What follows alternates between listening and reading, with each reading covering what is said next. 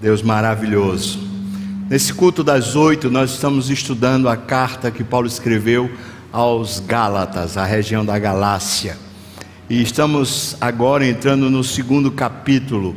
O segundo capítulo trata de temas sobre a saúde da igreja. Eu intitulei o tema desse sermão O que mantém a igreja saudável. Então, quero que você abra, por favor, em Gálatas, no capítulo 2. Três temas são tratados aqui. Primeiro, a unidade doutrinária da igreja. A igreja dos gentios, ela tinha o mesmo evangelho que a igreja dos judeus. Segundo, a necessidade do exemplo dos líderes.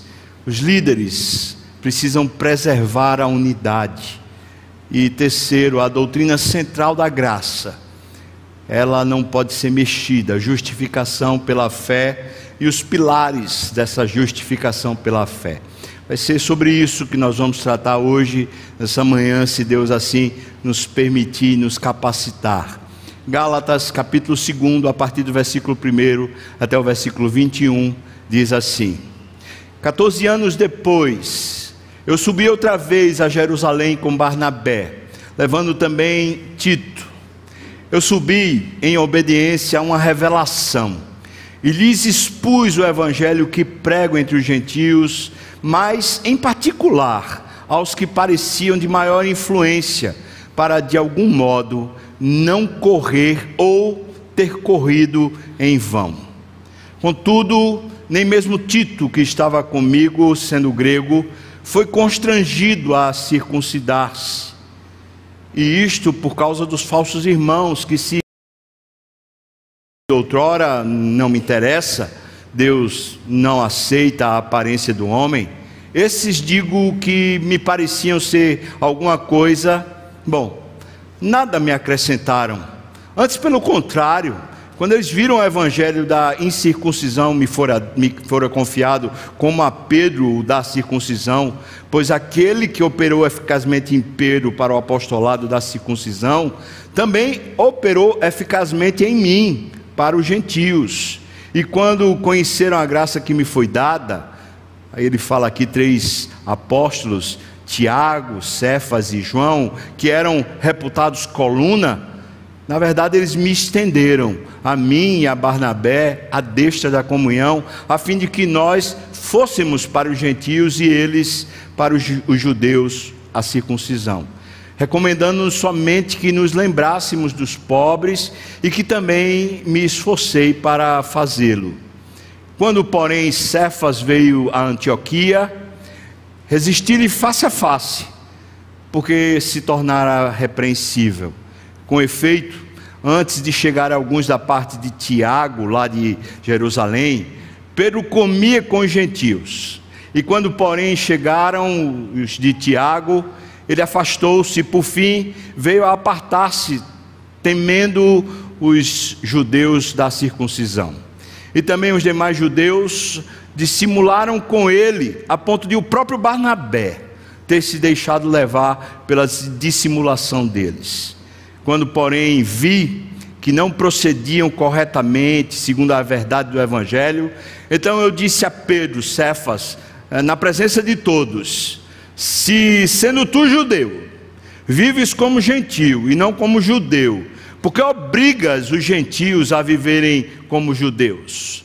Nós, judeus por natureza e não pecadores dentre os gentios, sabendo contudo que o homem não é justificado por obras da lei, e sim mediante a fé em Cristo Jesus, também temos crido em Jesus Cristo para que nós fôssemos justificados pela fé em Cristo e não por obras da lei, pois as, por obras da lei ninguém será justificado. Mas se procurando ser justificados em Cristo, fomos nós mesmos também achados pecadores, dá-se ao caso de, de ser Cristo um ministro do pecado?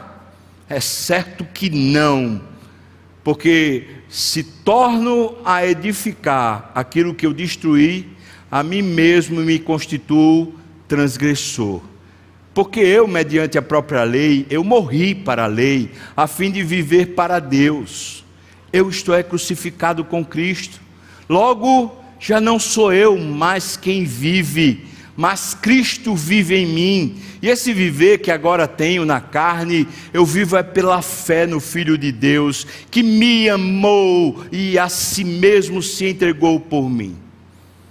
Eu não anulo a graça de Deus, pois se a justiça é mediante a lei, bom, segue-se que morreu Cristo em vão.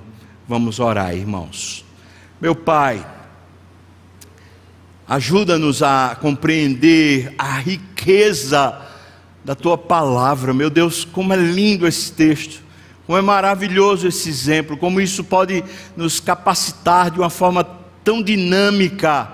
Ajuda-nos agora, Deus. Tem misericórdia de nós. Nós oramos no nome de Jesus. Amém e amém. Vamos lembrar aqui, irmãos, as questões que nós já tratamos nos cultos anteriores sobre a, a carta aos Gálatas. Paulo está escrevendo porque a igreja estava se desviando doutrinariamente para um outro evangelho, o evangelho é, que acrescentava, além da justificação pela fé, acrescentava a necessidade de uma obediência à lei, especialmente ritos e práticas judaicas, como, por exemplo, guardar a circuncisão, guardar o sábado e assim vai. Então, Paulo está admirado que os irmãos tenham passado disso. Os inimigos do evangelho que tinham começado a fazer isso dentro da igreja eram chamados de judaizantes. O propósito desses inimigos era que a igreja da Galácia se tornasse uma igreja que não fosse fiel ao evangelho puro da graça de Deus. E para isso, então, eles começaram a difamar Paulo dizendo que Paulo era um, um apóstolo meia-boca, que ele, na verdade, nem tinha o preparo e nem tinha o aval, nem de Deus, nem dos apóstolos, para poder pregar o evangelho. Estavam dizendo que Paulo era um falso apóstolo e que o que ele pregava também era um falso evangelho. John Stott diz que eles estavam tentando romper a unidade do círculo apostólico ao alegar abertamente que os apóstolos se contradiziam. Esse era o objetivo deles, era gerar uma desunidade entre os apóstolos, entre os líderes da igreja, porque o maligno sabe muito bem que quando esse, esse grupo, os líderes da igreja, eles começam a, a se bicar e se contradizer, a igreja toda vai à ruína, ela vai junto, ela termina sofrendo muito com isso, o prejuízo é imenso. Então a artimanha do diabo era essa: era supor ou fa fazer a igreja entender que Paulo era um, um atirador solitário um homem que estava caminhando pela sua própria conta e seu evangelho era um evangelho de mentira, de fachada. No primeiro cap capítulo, Paulo mostrou que seu evangelho vinha de Deus e que não vinha dos homens. Ele deixou isso muito claro. E testificou também da sua autoridade apostólica.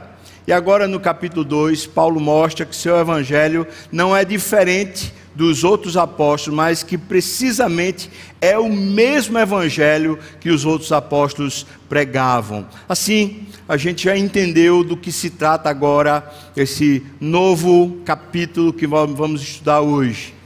Mais uma vez, eu quero ressaltar os três pontos. Primeiro, a unidade doutrinária. O evangelho dos gentios era o mesmo evangelho dos judeus Paulo vai alegar isso dos versículos 1 ao 10. Segundo ponto, os líderes, eles precisam ser o exemplo, preservando a unidade da igreja. Em terceiro, a doutrina central é a justificação pela fé.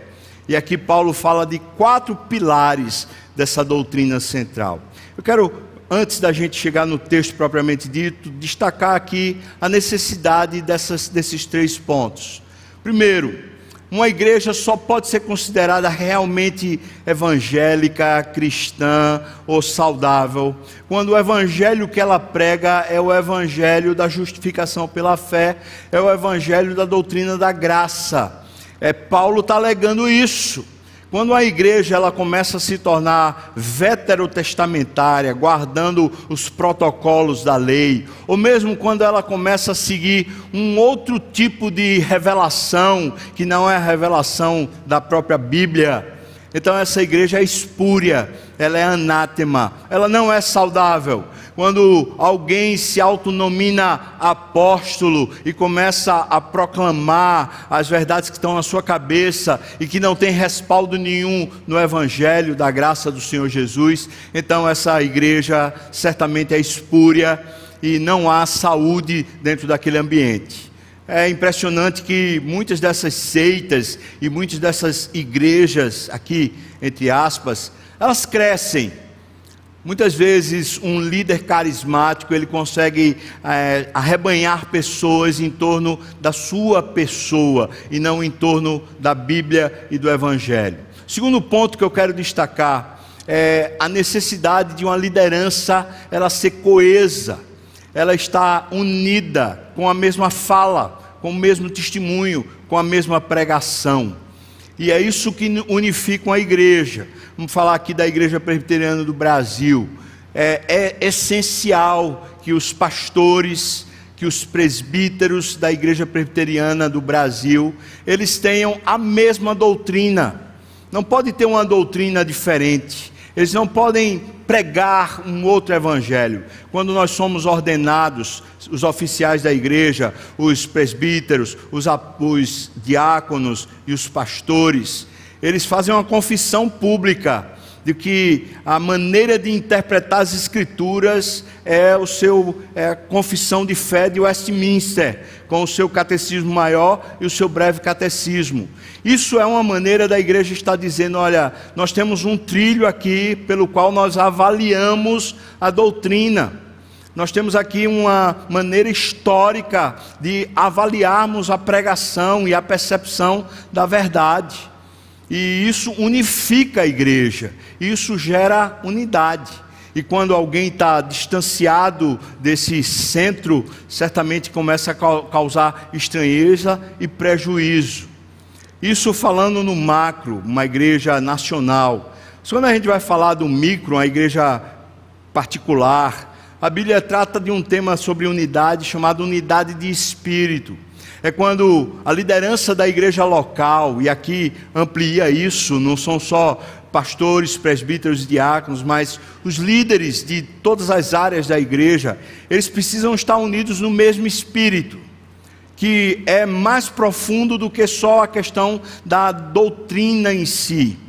A doutrina precisa ser preservada, não pode ser tocada nela mas a unidade de espírito diz respeito àquela, àqueles líderes estarem todos com a mesma percepção de Deus, o mesmo entendimento da vontade de Deus, estarem juntos na mesma visão, no mesmo propósito. A liderança local, ela precisa preservar essa unidade a fim de que a igreja seja saudável. O terceiro ponto é os pilares da doutrina da justificação pela graça a justificação pela graça é o ponto central da nossa salvação. Das doutrinas da graça, ela é o ponto essencial. E se nós não entendemos os pilares que sustentam a justificação pela fé, então nós podemos divergir, nós podemos começar a seguir caminhos estranhos, achando que estamos ainda coesos e unidos no mesmo pensamento. Sendo assim, eu quero caminhar com vocês nesses três pontos. Primeiro ponto, a unidade doutrinária da igreja. Gálatas 2, aqui os versículos 1 e 3, nós encontramos Paulo dizendo que Tito foi levado com ele para Jerusalém, e quando ele chegou lá, os apóstolos receberam ele muito bem.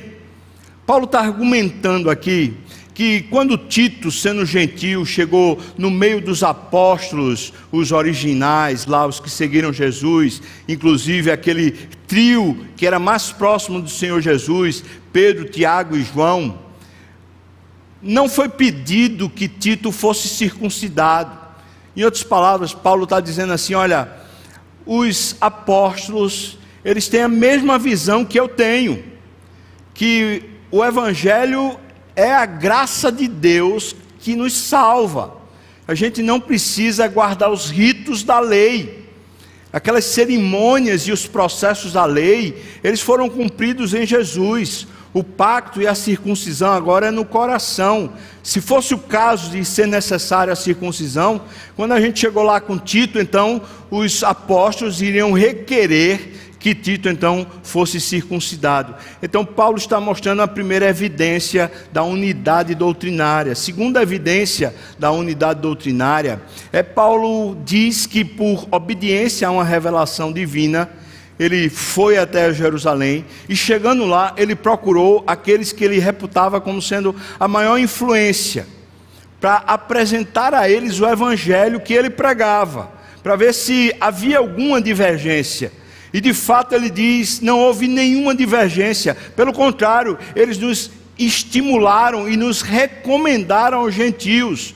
Ou seja, quando Paulo mostrou o que ele pregava, os, vamos dizer assim, os, os que andaram com Jesus aqui em terra, no momento que Jesus estava aqui como homem, eles não tiveram nada a acrescentar nem divergir. Paulo assim está sustentando que o que ele prega aqui na região da Galácia ou entre os gentios é, é, o mesmo evangelho que é pregado lá em Jerusalém, naquela igreja composta só de judeus. Isso aqui é um ponto, parece elementar, mas é um ponto essencial.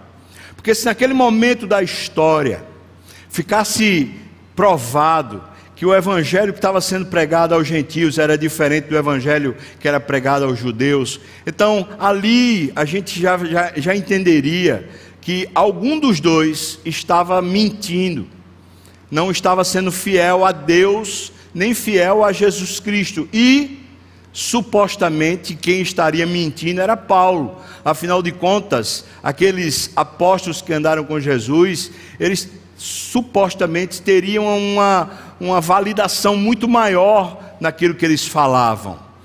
E então Paulo está dizendo: olha, não.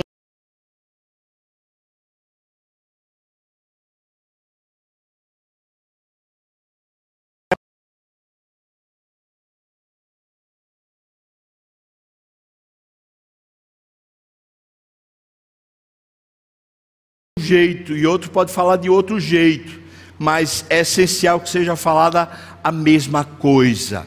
Então a maneira ela, ela é relativa, ela pode ser é, transformada, ela pode ser feita de uma outra maneira, mas é essencial que seja o Evangelho sendo pregado.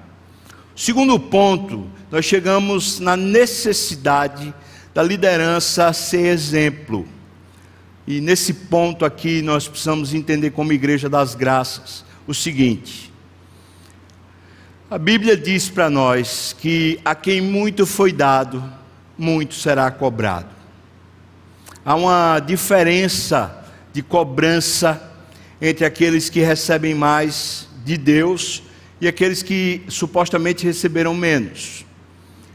Para alguém ser líder dentro de uma comunidade, no caso aqui a Igreja das Graças, essa pessoa ela é peneirada se você fosse seguir uma linha de círculos concêntricos, você diria que alguém que entra na igreja, ele está saindo do mundo e entrando, mas ele ainda não está no núcleo. Esse núcleo aqui é a, a liderança central da igreja. E esse movimento da pessoa ir se aproximando do núcleo é o movimento de crescimento espiritual. Ela vai adquirindo experiência com Deus e conhecimento da palavra e vai chegando mais próximo ao núcleo. Se ela vai crescendo espiritualmente, se Deus vai dando mais a ela, ela precisa ser mais cobrada. Em outras palavras, quando alguém é líder dentro da igreja, ele precisa ser mais cobrado a nível do seu exemplo, a nível da sua doutrina, a nível da sua ética, a nível da sua moral, precisa ser mais cobrado do que os que estão supostamente mais perto da borda, aqueles que estão ainda se encaminhando para a maturidade. Liderança de igreja precisa ser madura e precisa ser sim cobrada. quando alguém diz, Deus está me chamando para ser pastor, por exemplo, ou Deus tem me chamado para ser presbítero, ou Deus tem me chamado para ser diácono, ou Deus tem me chamado para ser líder de grupo pequeno, ou Deus tem me chamado para ser do louvor, ou tem me chamado para, sei lá, fazer o um momento do pastoreio, ou qualquer outra coisa. É muito importante que essa pessoa que vai ser líder, que vai servir de modelo e referência, é muito importante que essa pessoa seja madura na fé e que esteja pronta para ser cobrada no nível de responsabilidade que ela assumiu. E nós temos conversado isso várias vezes no conselho da igreja, que é necessário essa consideração quando a gente trata das questões da igreja. Há uma diferença entre o pesar a mão sobre uma liderança e o pesar a mão sobre uma pessoa que ainda é neófita. Precisa haver uma, uma, um entendimento a respeito disso.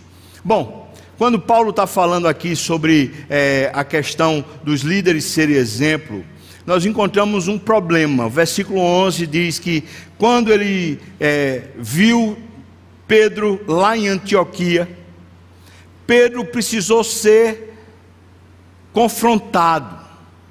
E Paulo fez isso na cara. E diz mais, eu fiz isso na frente de todo mundo. E esse é um daqueles textos assim que faz a gente até se arrepiar.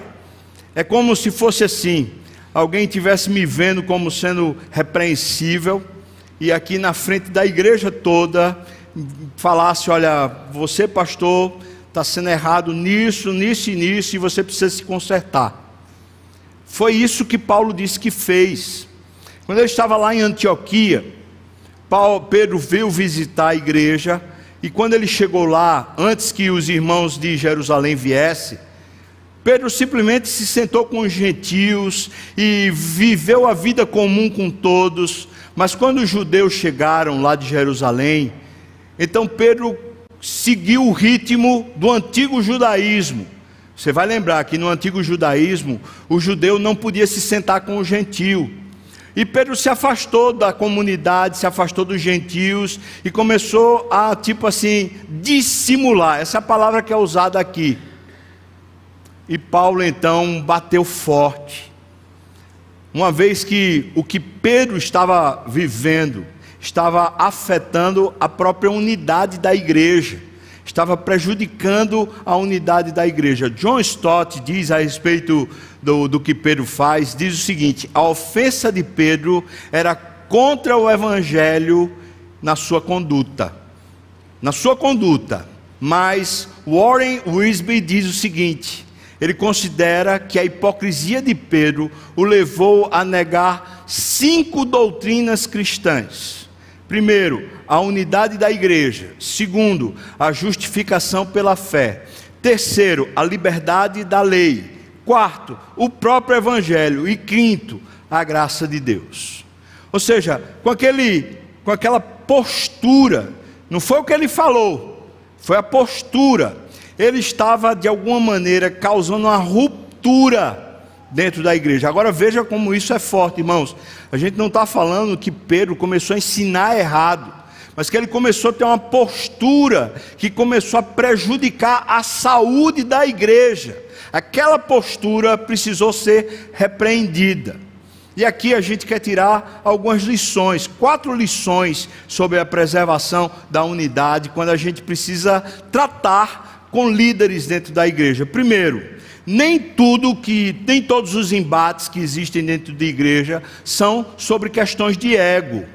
Calvino diz aqui o seguinte a respeito dessa questão: essa não era uma questão de assuntos humanos, envolvia a pureza do evangelho que corria o risco de ser contaminado pelo fermento do judaísmo. Então, se por exemplo, alguém dentro da igreja começa com uma postura a causar uma celeuma, uma dissensão, a começar a causar um prejuízo da unidade, e assevera que pessoas estão em conduta errada, quando na verdade é ele quem está, essa pessoa ela precisa ser repreendida. E se ela não se conserta, ela precisa de fato ser até excluída, se for o caso, porque a unidade da igreja, ela não pode ser prejudicada por causa de egos, por causa de pessoas que se acham de alguma maneira mais importantes do que a própria unidade. Essa é a primeira, a primeira questão. Nem todos os embates são sobre egos. Mas, segundo, Pedro está dando um exemplo negativo que precisa ser tratado. E o texto diz para nós que a conduta dele, seguindo o exemplo dos judaizantes, já estava sendo seguido por outros irmãos, e tem mais, até Barnabé, que também era apóstolo, estava seguindo o apóstolo Pedro no seu exemplo. Paulo, quando viu isso, ele viu o seguinte: meu Deus, agora vai haver um rompimento geral uma parte da liderança está indo com Pedro e a outra parte não está indo com Pedro, daqui a pouco vai romper e se romper, a igreja vai se esfacelar. O exemplo negativo de Pedro traz para nós a percepção que líderes, só com a sua conduta, muitas vezes está arrastando pessoas para o prejuízo espiritual. Mais uma vez, isso aqui é muito importante porque não estamos falando aqui de um ensino errado, estamos falando de uma conduta errada. E aquela conduta, aquela celeuma com a conduta que Pedro está tá provocando, já causaria um rompimento da unidade. Mas tem um terceira, uma terceira questão aqui para a gente entender, para a gente aprender.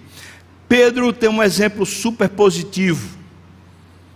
Pedro, sendo uma coluna da, da igreja, sendo talvez o líder dos apóstolos lá em Jerusalém, ele aceita a repreensão, ele se corrige. Veja a humildade desse homem. Irmãos, líderes em igreja precisam ser humildes. E aí, que Deus tenha misericórdia de mim. Que Deus tenha misericórdia de qualquer um que está investido dessa autoridade. Nenhum de nós tem em si a prerrogativa da verdade, e nenhum de nós é maior do que a própria verdade. E é por isso que nós podemos, por vezes, ser repreendidos, e se somos humildes, nós aproveitamos a oportunidade para amadurecermos e crescermos na fé. Esse é um grande exercício de liderança dentro da igreja. É que bons líderes sempre estão próximos de pessoas que falam a verdade, não pessoas que massageiam seu ego, mas pessoas que estão disponíveis para falar a verdade. Recentemente, uma pessoa muito querida veio conversar comigo, falou assim, é, deu a entender que eu estava fazendo alguma coisa errada. Eu falei assim, irmão, eu queria dar toda a liberdade a você, para você falar dos meus erros. E por favor, fale, porque eu quero me consertar. E o irmão falou assim: Olha, já que você está tá dando abertura, então eu vou falar. E falou. E eu pedi perdão e disse: Eu vou me consertar. Irmãos, nós precisamos de amigos assim. A liderança cristã, e aqui minha palavra vai para os pastores, para os presbíteros, para os diáconos, para os líderes de grupos pequenos, para os líderes de louvor, para as pessoas que estão no louvor, as pessoas que estão em liderança na igreja. Se nós não podemos caminhar com pessoas que digam para nós os nossos erros, nós vamos aprender com quem? Eu aprendi há muito tempo atrás que todos nós não temos nenhum campo de visão a nosso respeito atrás de nós. Todos nós temos um ponto, um ponto cego. Esse ponto cego, ele é vulnerável. Nós podemos estar errando. A humildade, essa disposição posição para acertar à medida que alguém mostra que a gente está caminhando no erro. Eu e você precisamos disso. Eu acho que eu preciso mais do que todos os outros. Mas à medida que Deus vai dando a você responsabilidade, você vai precisando cada vez mais dessa disposição humilde de ouvir e consertar os seus próprios erros. Mas o terceiro, a terceira grande questão, lição para preservar a unidade da igreja, é a autoridade apostólica de Paulo. À medida que ele exerce essa autoridade, confrontando Pedro, ele mostra para nós que aquela doutrina papista, a doutrina da sucessão petrina, ela cai por terra. Pedro não foi o primeiro papa. Pedro não era a pedra angular da igreja. Se ele fosse, ele seria uma pedra meio tosca, uma pedra meio errada, que estaria já conduzindo a igreja para um lugar errado. A pedra angular da igreja é o Senhor Jesus.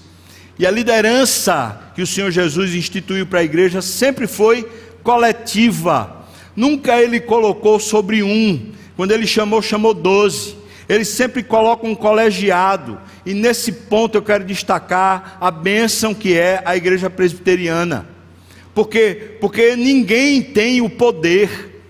É um colegiado de homens eleitos pela igreja que se senta, conversa e ali eles se acertam a respeito da vontade de Deus, da obediência, do caminho, e ali eles caminham com a igreja.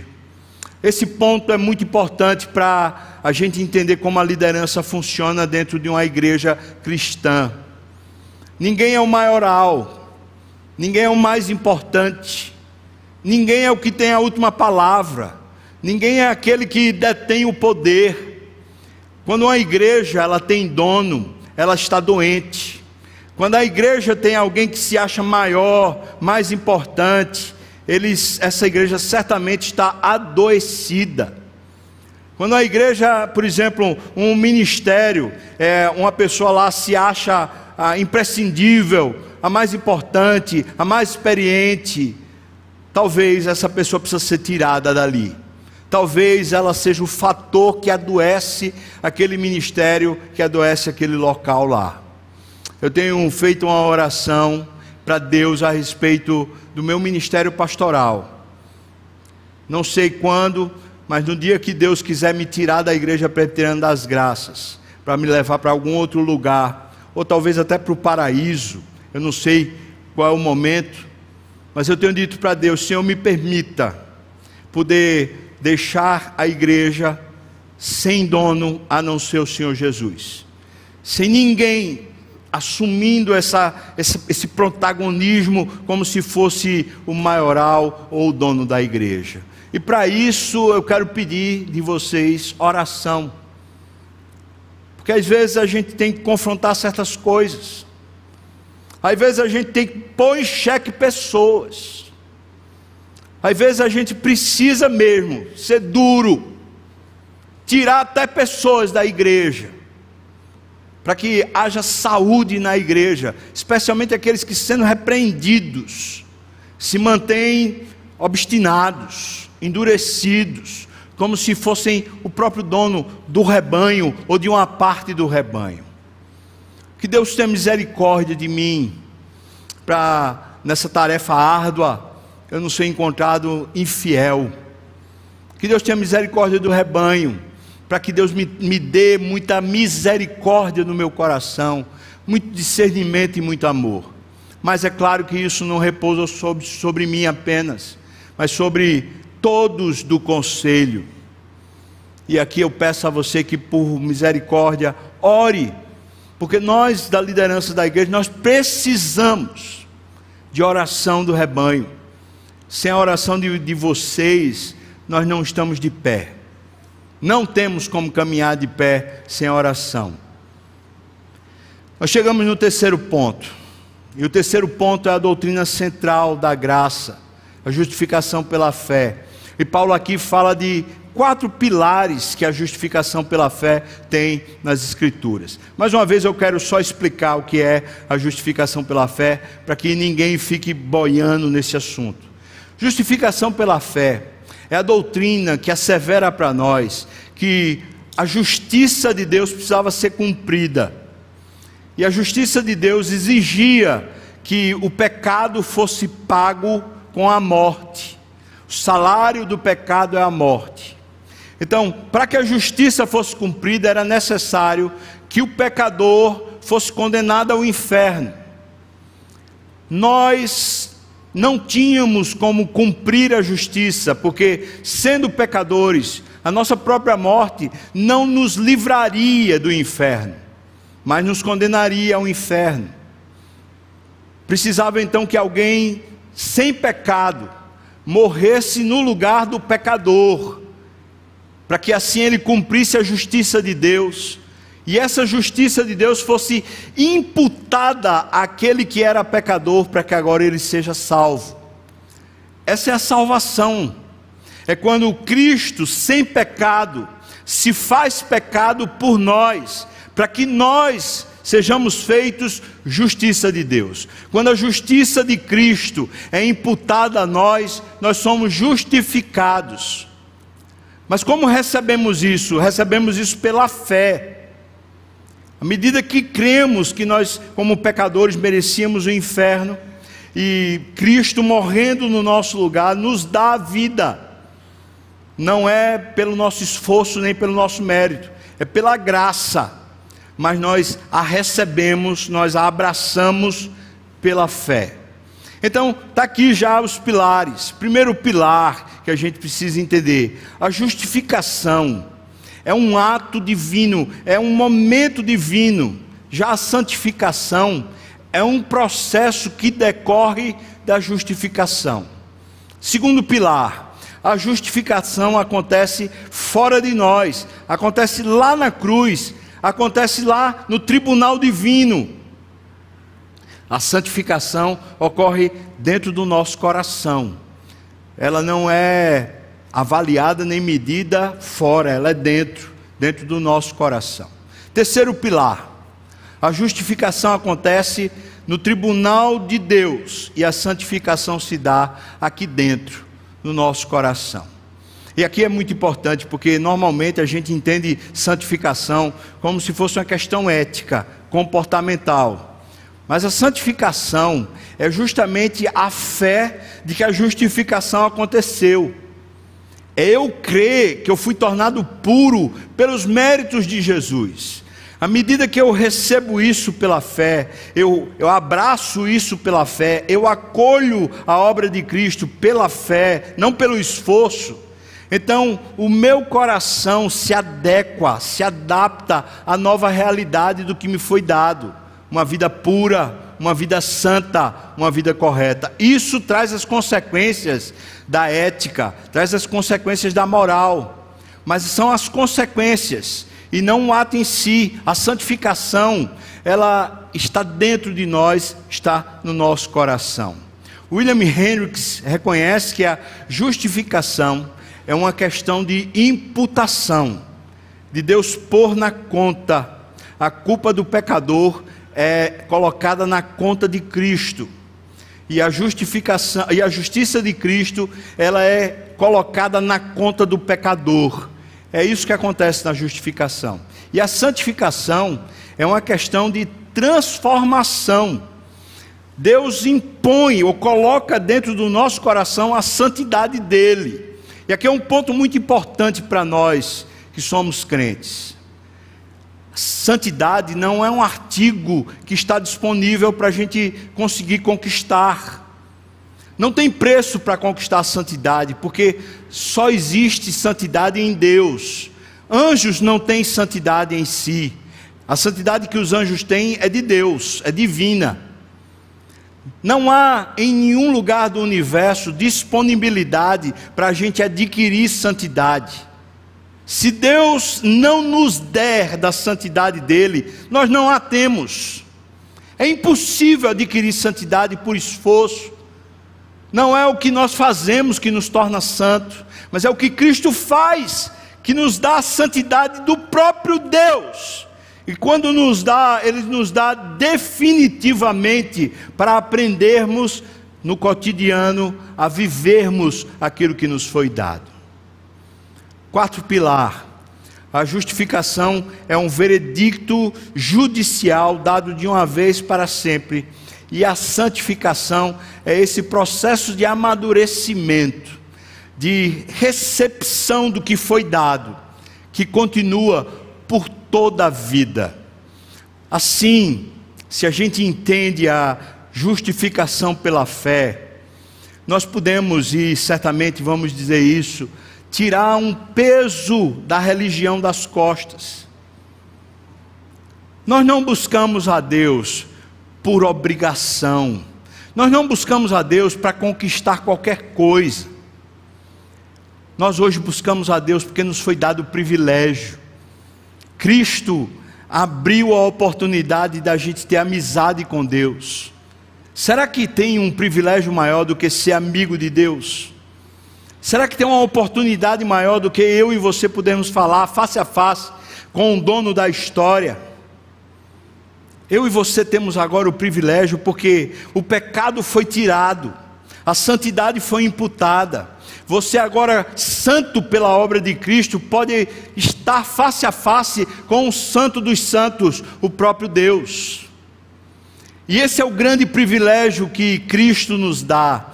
Agora nós temos amizade com Deus e a oportunidade de convivermos nessa amizade a cada vez mais profunda, aumentando cada dia mais o amor que temos por Deus e o amor que Deus tem por nós.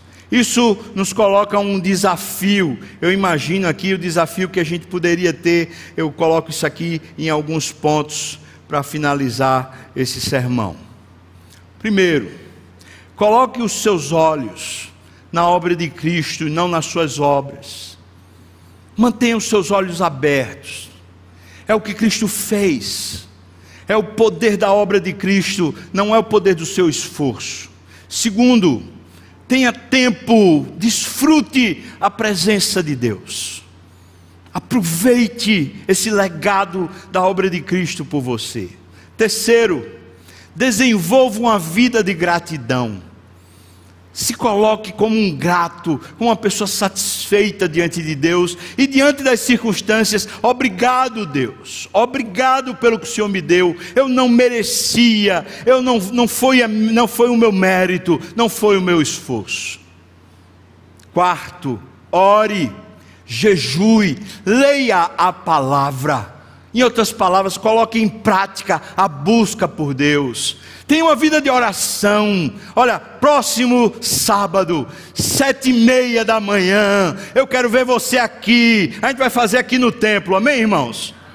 Aqui no templo, a igreja toda, para a gente orar e buscar a Deus juntos, buscar um avivamento, buscar santidade de Deus, viver a vida do Espírito. Em quinto lugar, busque mas busque mesmo se firmar na igreja com relacionamentos que abençoam sua vida, que edificam a sua vida espiritual, que fazem você crescer, que ajudam a falar a verdade com você, que tem coragem de confrontar os seus erros, que tem coragem de abençoar a sua vida. Não fique, irmãos, em círculos fechados de pessoas que só dão tapinhas nas suas costas, que muitas vezes são é, maldosos com você. Aprenda a crescer espiritualmente no nome de Jesus. Amém e amém. Me diga se não é extraordinária a obra que Cristo fez. Paulo então está colocando para a igreja da Galácia, olha só. Essa é riqueza, é a mesma que está lá em Jerusalém, é a que está aqui que eu preguei para vocês, e é isso que a gente tem para desfrutar. Irmãos, vamos orar agora e eu quero chamar o conselho para vir para cá, para a gente poder distribuir a ceia, participando desse momento tão especial, a mesa do Senhor. Vamos orar? Feche sua cabeça, ou incline sua cabeça, feche seus olhos, por favor.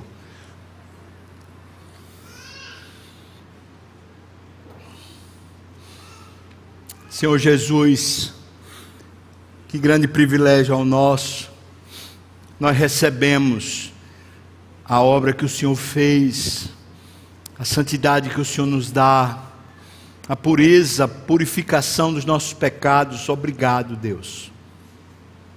Nós queremos desfrutar e te pedimos, Senhor, que nos ajude a desfrutar enormemente essa grandeza que nos foi dada, o privilégio de termos o Senhor como nosso amigo. Meu Pai, eu quero te amar mais, eu quero te conhecer mais. Me ajuda, Pai Ajuda-nos, Senhor Deus.